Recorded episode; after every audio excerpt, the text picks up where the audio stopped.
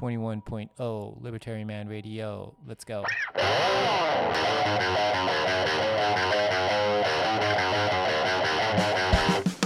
In the long run, we're all dead. Give me control of the nation's money, and I care not who makes its laws. Negative interest rates are the dumbest idea ever. The Federal Reserve is not currently forecasting a recession. Chancellor on brink of second bailout for banks. I've been working on a new electronic cash system that's fully peer to peer with no trusted third party. Good afternoon, Bitcoiners. Wow, this is the first time we went through a whole song. Uh, that was Welcome to the Jungle by Guns N' Roses, by the way. Um, hi there, how's it going? Well, today is a perfect Monday afternoon in the land of the rising sun. Yes, yes, I'm talking about Japan, where the sun and Bitcoin shines like gold. How's everyone doing this afternoon? Maybe it's the time of day that it's hard for people to join. It is to almost 2:30 in the afternoon in Japan. Where you guys listen in from? Well, we can do this in Japanese, we can do this in English, whatever you prefer. Uh, let's just start off by looking at Bitcoin price on this day, shall we? So I've been having a few technical difficulties with spaces where I would schedule a space, um, but then when I start the space from the scheduler, um, it it seems like no one can actually see the spaces on my Twitter feed.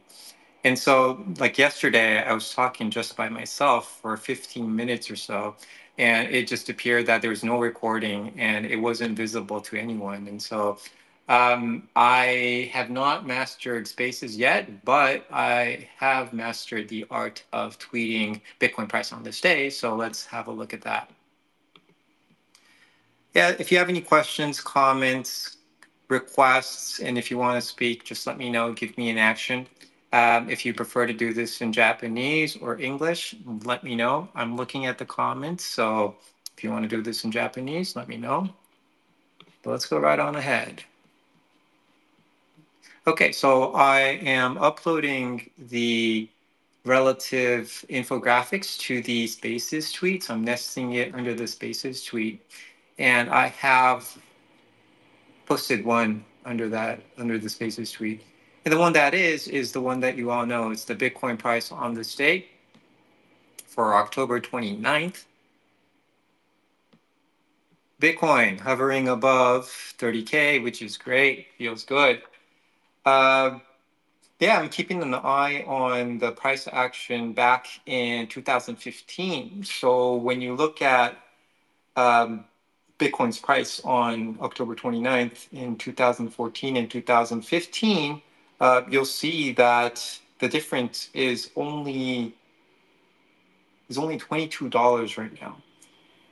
And so that'll be interesting if the price on um, in 2015 starts increasing from here, because then what will happen is uh, Bitcoin would have gone up every single year with the exception of 2022. Wow, yeah, Bitcoin is amazing. Not many assets go up every single year compared to the previous year. And so this is just so mind blowing just to watch Bitcoin price every day. Never gets boring. Okay, so then moving on, um, I was thinking about looking at the money situation and specifically the monetary supply situation in Japan. And frequently people bring up uh, the Bank of Japan for being irresponsible or for just keeping the money printer hot and going brrr, uh, which is true, but not too many people um, actually look at it from a quantitative perspective. So, yes, the BOJ has been printing. Yes, they've been doing it for a long, long time. And yes, they're still doing it. But uh, what to extent is, I think, uh, the question that we should be asking, and it's the answer is going to be an interesting one, in my opinion. So, so we can take a look at that. Hey guys, how's it going? We're starting slow today. I guess it might have to do with the time here in Japan, 2.30 in the afternoon. And I guess, um, and it's such a wonderful day today. Like, uh, so the weather is just perfect. The temperature is perfect. Yeah, hey, Theory-san. Hey, how's it going? Yeah, you must, uh, thanks for the thumbs up because yeah, and you must be in the area too because the weather is just amazing. Like I was saying, the temperature is great, um, just the right amount of sun, just the right amount of clouds. The humidity is also perfect. Like yeah, just like everything is perfect this Monday morning. And if there was a heaven, I, I would think that every day would be like a day like this. And yeah, and so on such a perfect day, on a heavenly day like this, yeah, most people, I guess, are out having fun. And the people that are listening in to talk about Bitcoin price on this day are just like hardcore, right? So I love you guys. Hi there, Minbi. Yeah, I was just talking about how it's a perfect day today in Japan, the land of the rising sun, where Bitcoin shines like gold, the sun is shining like gold.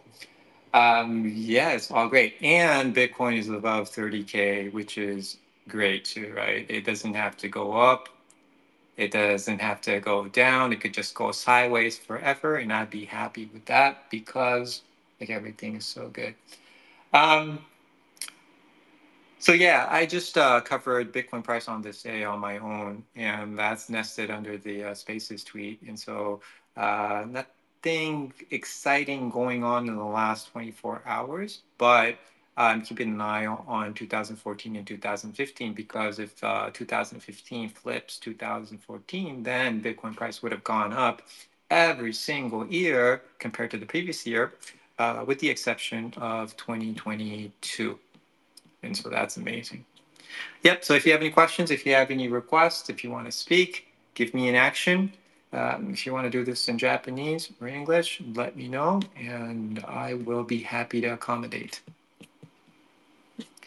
Okay, so as I was saying, um, yeah, looking at the monetary situation in the in Japan, uh, I think would be interesting because most people talk about Bank of Japan being um, the forever money printer go brrr, and it, it's true, but uh, not too many people put that into perspective is how much are they printing? How much have they printed? Are they still printing like crazy? Have they printed like crazy? Uh, it's an interesting question i think and the answer is also pretty interesting and it might be contrary to what most people may think. And so today i think um, it'll be interesting if we look at some infographics related to that, related to the monetary supply in Japan, and contrasting that with the United States. And what do you guys think? What do you think? That'd be interesting? Okay. So then let me start nesting some infographics under the spaces tweet. All right, coming right up.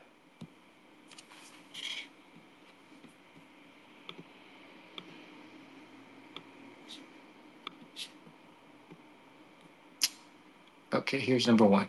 Oops, forgot to put in a title, but okay. So I posted one infographic, and uh, we're gonna maybe start with this one. Um, I hope you guys can see it, and it's nested under the Spaces tweet. And the title of this infographic is U.S. and Japan M2 money supply cumulative inflation. And M2 is the um, what people look at to kind of gauge uh, the monetary supply, which is like the money in, in the market or, or money that is um, circulating in that in the country and and, and outside of the country, I'm sorry. So um, I def- define, and most um, Austrian economics would uh, economists would define inflation as an increase in the money money supply. And um, but a lot of Keynesians and all, a lot of economists nowadays would define that as a general increase in the um, price of goods and services. But let's stick with the original definition, which is the uh, increase in money supply. So that's why I'm calling this uh, the inflation. I'm looking at the monetary supply and looking at how much it increases.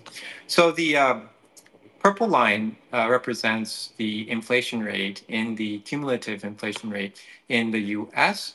And uh, the pink line represents how much monetary supply or M2 has increased in Japan. So it's kind of interesting if you look at it this way, right? And I'm going back to 1979. And so that's like what, close to 40 plus years? And during the course of 40 plus years, the monetary supply in the United States grew by 1,308%, so about 14x. And when, they, when you look at Japan, it grew by 542%, which is like 6.4x. And the CAGR is the average rate of growth. And if you look at the United States, it's 6.2% uh, compared to Japan, which is 4.3%. And so, how does that kind of contrast with what your original, I guess, impression was? Um, because so Japan BOJ um, has the impression that they're printing money uh, like crazy. Um, that they're always keeping the money printer going, brrr, keeping it warm. Uh, but the reality is, is in terms of the rate of increase of monetary supply, um, if you look back if you look back from 1979, 40 plus years, um, yes, the money supply in Japan has been growing, but it's been growing at a steadier rate uh, compared to the United States. And up until like the 2000s, it was growing, the supply itself was growing at a similar pace. Um, but then after that, and that's right around the dot com bubble, right? That's when the United States money printer really started kind of uh, going in hyperspeed. And then you see the um, significant uptick in 2020, you know, which was the COVID COVID money printing. And uh, what I think is interesting here is, you know, first of all, the fact that uh, money, the money supply has increased by 14x in the United States and 6x in the uh, in Japan. But when you look at the CAGR or the average rate of growth, um, you know, that's kind of that kind of resembles the level of price increases or what they call inflation currently, right? Six six percent, six percent or so, uh, is compared to Japan, which is four point three percent. Um, so yeah, that's the situation in Japan where the growth in money supply isn't as steep as it is in the United States. And that's kind of really Japanese, you know, kind of uh, keeping things stable, not wanting to mess around with things too much, right? Not wanting too much change. Um, whereas in the United States, it's like, oh, if something goes wrong, we gotta do something about it and go bam, go strong, right? And then go the opposite to a 180 if it's not working. Uh, but yeah, Japan doesn't tend to do that. They tend, we tend to keep things very steady and stable.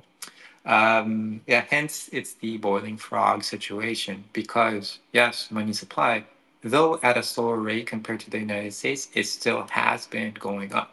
Um, of course, when money supply grows, the unit value purchasing power of the currency would obviously go down, keeping all else equal. Okay, so why the the reason why the BOJ and all central bank banks um, why do they increase the monetary supply? So one reason they would give is it's to grow the economy, right? You've heard that before, right?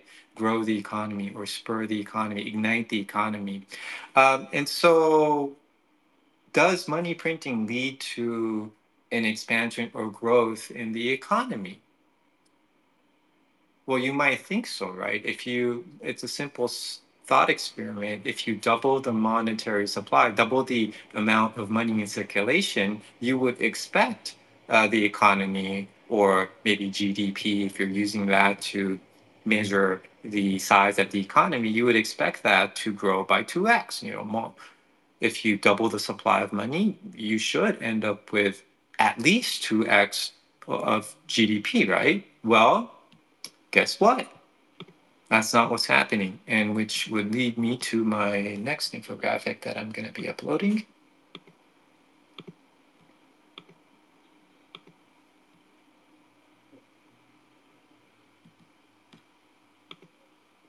Okay. US and Japan nominal GDP cumulative, cumulative growth. Okay. So, yep. Another infographic is on its way, nested under the Spaces tweet. And the title of that infographic that I just posted under the Spaces tweet is US and Japan nominal GDP cumulative growth. So, what I'm doing here is I'm looking at the rate of growth in GDP.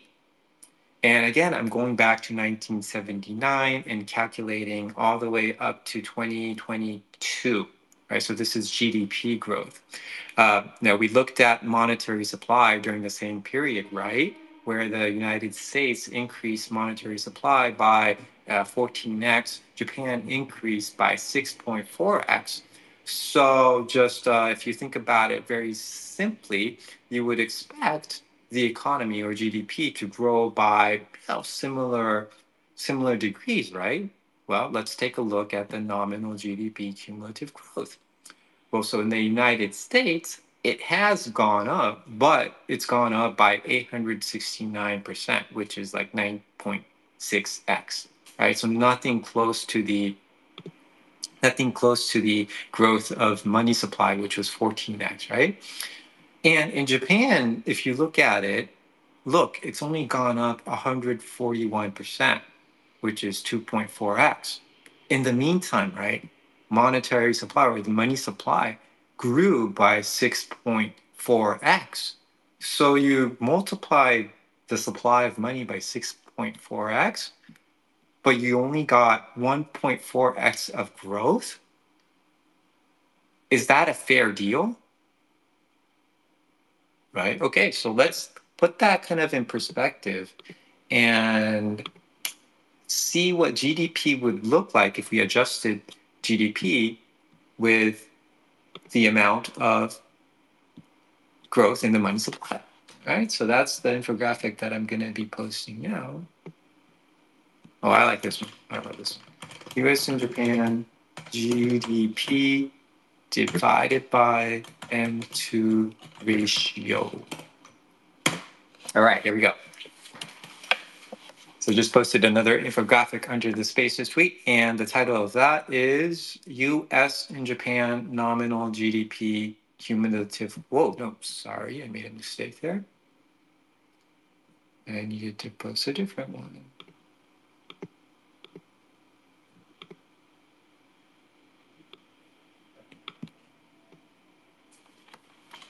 U.S. Did I get it right?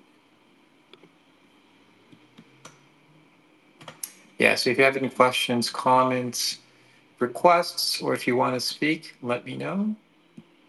If you want to switch over to Japanese, you can also let me know. Yeah, yeah, it's up there. So under the uh, Spaces tweet, uh, the last one that I posted, it's titled US and Japan GDP divided by M2 ratio. So what I'm doing here is I'm, I'm adjusting GDP growth by uh, the growth in money supply, you know, which is M2.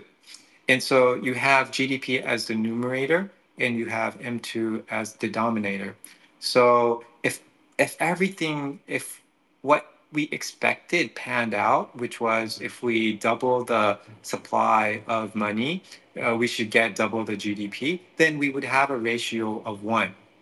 Or, or the ratio would, wouldn't change, it'll be flat, right? Um, if we grew money supply, but we got more growth in GDP, then because the numerator would grow uh, more than the denominator, we would see the ratio going up, right? So if in fact growing the mon- monetary supply had a positive effect, uh, an overall positive effect on GDP, then we should see this line going up. But we don't see that, right? The line just keeps grinding lower, and that uh, illustrated more prominently in the case of Japan. Because in the United States, you know, like in the mid 1990s and up to the 2000s, you know, the rate was the GDP divided by M2 ratio was actually flat and growing a little bit. Um, but in Japan, it's just been grinding down, down, down, down, down, down, right? So what, this, what does that mean just by looking at this? Well, I think it means that we're not getting the bang for the buck um, from the increase in money supply. So they're increasing the monetary supply uh, because they want to grow the economy, but the economy is not growing at the pace of uh, the growth in money supply, right? And so the question is then, okay, well then where is that? Where's that money going? And the answer is, well, it's going to assets like real estate, uh, equities, and things like Bitcoin, right? Because people they want to preserve their wealth. You know, the way I think about it is like, let's say overnight, the amount of money that you had uh, 2x, doubled. You wouldn't be buying 2x the amount of bread at the supermarket, right? If you had 2x the amount of money, uh, you would buy something like a Lamborghini or like a Louis Vuitton bag, or you might buy equities, or you might buy real estate, or like you might buy Bitcoin, right?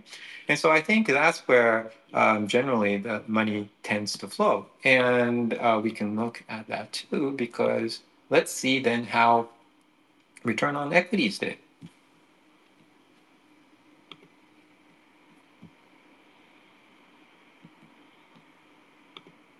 Okay, so I'm going to post another infographic.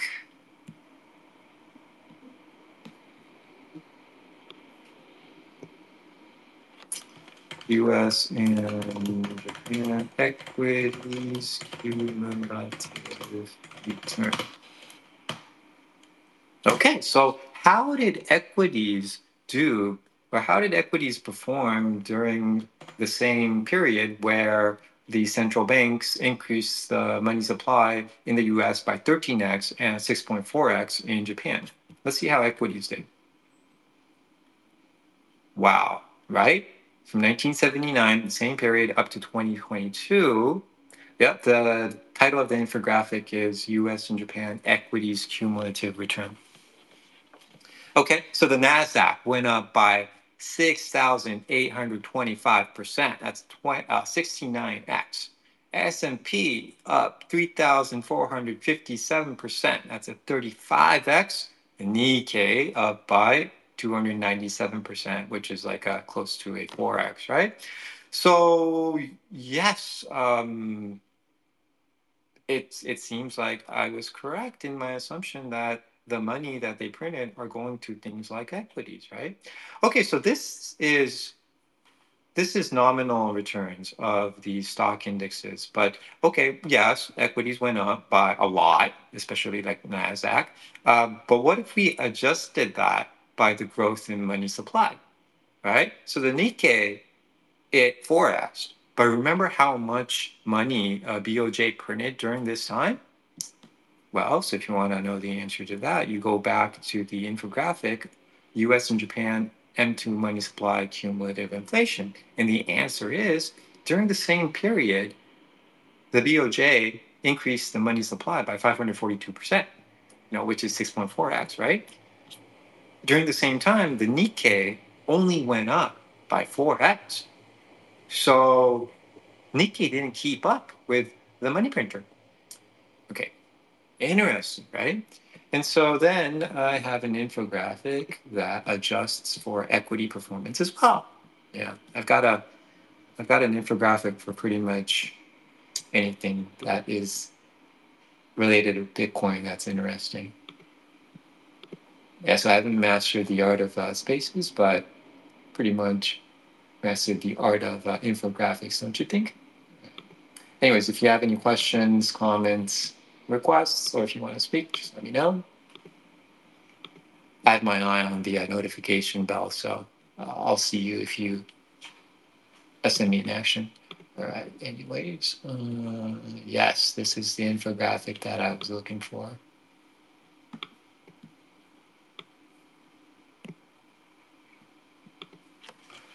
US and Japan equities cumulative return normalized, normalized against M2 supply.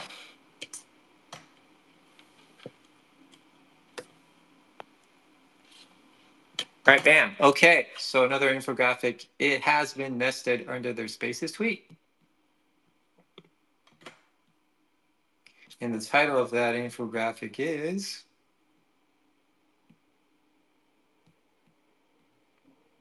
US and Japan equities cumulative return normalized against MT money, M2 money supply. Yeah, I got to work on the titles a bit. Uh, but what essentially this infographic is doing is it is adjusting the previous infographic for the increase in money supply, right? Okay, so then the picture totally changes, doesn't it? Because remember the NASDAQ, if you didn't adjust for the M2, the increase in M2 money supply, NASDAQ return during this period was 6,825%. But if you adjust for the increase in money supply, what you get is 376%. Only, well, I mean, it is impressive, I guess, if you 4.7x, but that's totally different from that 6,000% return, right? Well, let's look at S&P. If you adjust for the increase in money supply, S&P only went up by 145%. If you don't adjust for that, it was 3,457%, right?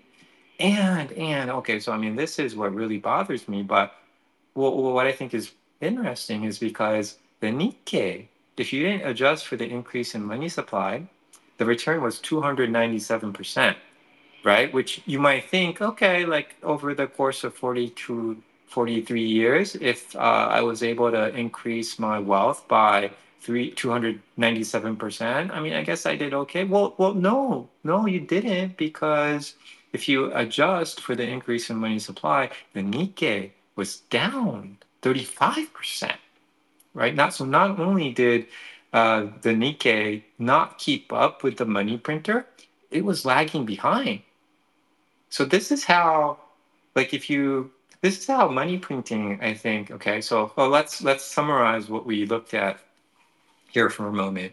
Um, the central bank and the government, they have been printing money for all this time, for all this time, um, with the excuse that they were doing this to grow the economy. Well, as we saw, the economy is not growing um, by the amount of money that they're increasing, right? So there, there isn't that growth that we should uh, be getting from, uh, or at least according to their reasoning um, we're not getting the growth that they promised by money printing. And even if you fled to equities, like if you put your money in equities, um, you know, such as the Nikkei, that didn't even protect you from uh, the money printing that the government and the central banks are doing, right? So this really bothers me because, yeah, I mean, so, so, nothing that they said, nothing that the government or the central banks or the economists, uh, or these people that um, you know call themselves economists, nothing really happened according to what they said, and that kind of makes sense, right? And and the reason why this kind of all happens is because um, you know one really important concept to keep in mind, and I think you've heard of this, is uh, really the Cantillon effect. And I got a tweet for that too, so let me bring it up.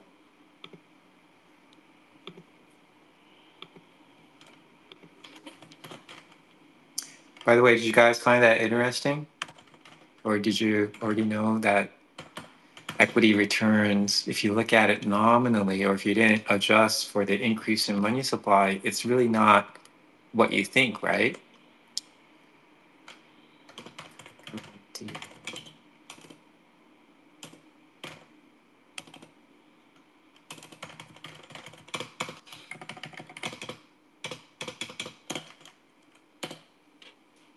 Yeah, this is the reason why Bitcoin is one of the reasons why Bitcoin is great, is because now, for the first time, we have something that is stable, stable in that we know that we know we know how much uh, Bitcoin is going to exist going forward. You know, we know how much it, Bitcoin exists now.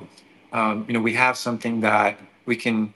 You know, we, we might not even be interested in um, inc- increasing our wealth, but at least we have something stable which we can use to store our wealth in, store our money in, which is um, our what we got in return for sacrificing our time, and uh, time is our life, right? And so, all right. Another tweet would be is going to be nested under the spaces tweet. I'm calling this one the Cantillon effect.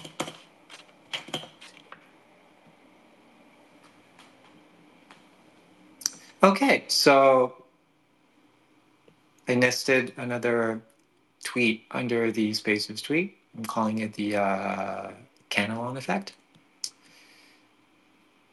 And so, how we began discussion, this discussion was that if you increase the supply in money, and that um, overnight, if you increase the money supply overnight by two x, what would happen is the price of goods um, they would two x immediately, right? Because everyone has two x the amount of money in their pockets overnight. And so what would happen is things would go up by 2x and nothing would change. Like really nothing would change. And if, if it was a perfect world where the distribution of money happened simultaneously and it reached the pockets of everyone simultaneously, that's what would happen. So if you go back to the uh, GDP divided by M2 ratio chart, what we would see is right? The money supply would increase by 2x overnight simultaneously. And so then GDP would grow by 2x and nothing would change. The ratio would not change. That would be the perfect world where the increase in money um, uh, is reflected equally simultaneously, right? But that is not the, but that's not what we see. And, and, and if that's the case, if if that's the case where everything the increase in money supply would be reflected simultaneously, then nothing would change. And therefore, there would be no reason for the government or the central banks to increase the money supply, right? Because nothing would change. It would just go up nominally. Uh, the numbers would 2x only, nothing would really change in substance. But that's not what happens. That's not what happens. And what happens is when the central banks and the governments, when they increase money supply, it doesn't go to the pockets of everyone uh, simultaneously. So it's not reflected uh, equally amongst everyone. It goes to certain people faster than other people because even today, like uh, the central bank is printing money, but do you have additional cash in your pocket?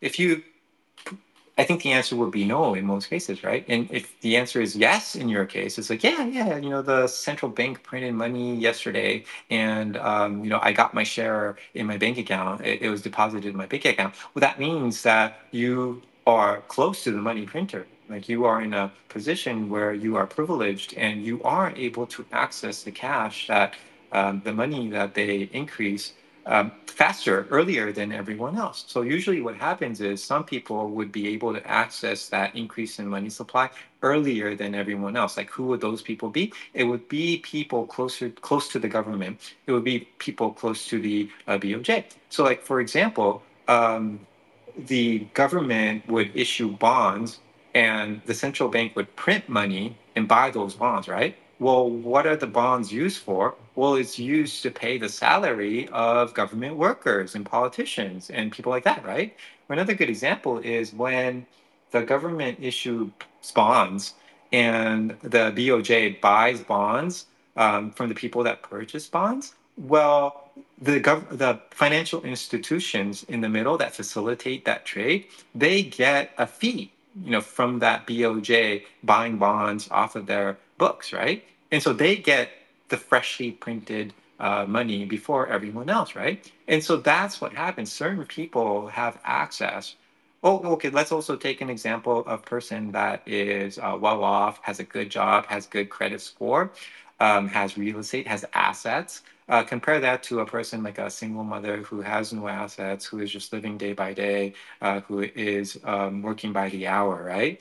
Well, so the former person, the person that is well off, uh, they have better credit score. And so they could borrow money easier than the person who doesn't and at a lower rate, lower interest rate. That is also another form of uh, somebody um, having better access to newly created money than someone that can't access that, right? And so the increase in money supply that we saw, a lot of that goes to certain people before it goes to other people. Some people might not even be able to get their hands on the newly created money, right?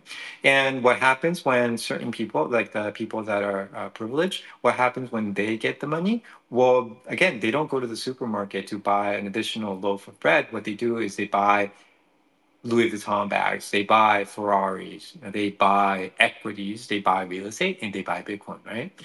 And so it's creating this, um, you know, wealth gap, wealth divide, and inequality. That's why, um, and and the theory or the thinking behind that, all of that. I mean, it makes sense, right? But it's called the Cantillon effect, and is I think one of the really, if you're gonna if you're gonna memorize or if you're gonna um, learn something about economics, uh, I, I think the most important concept uh, especially if you're interested in Bitcoin, I think is the Cantillon effect. And, and, because if you understand that, then you could pretty much face any argument that a Keynesian or a central bank or banker would throw you.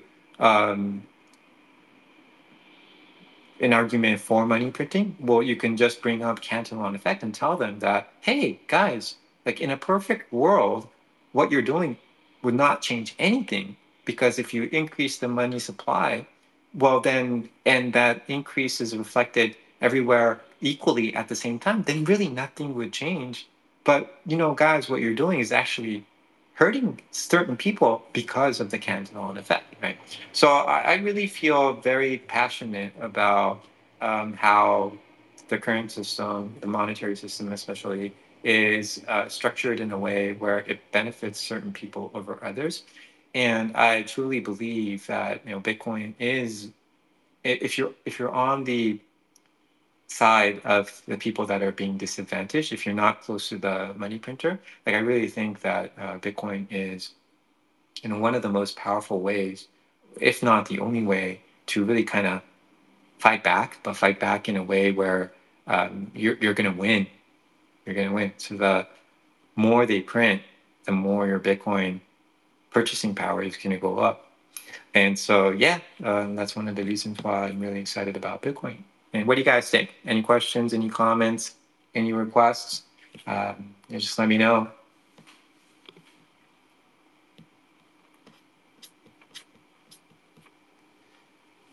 No? Okay, well then, well then, if uh, no one has any questions.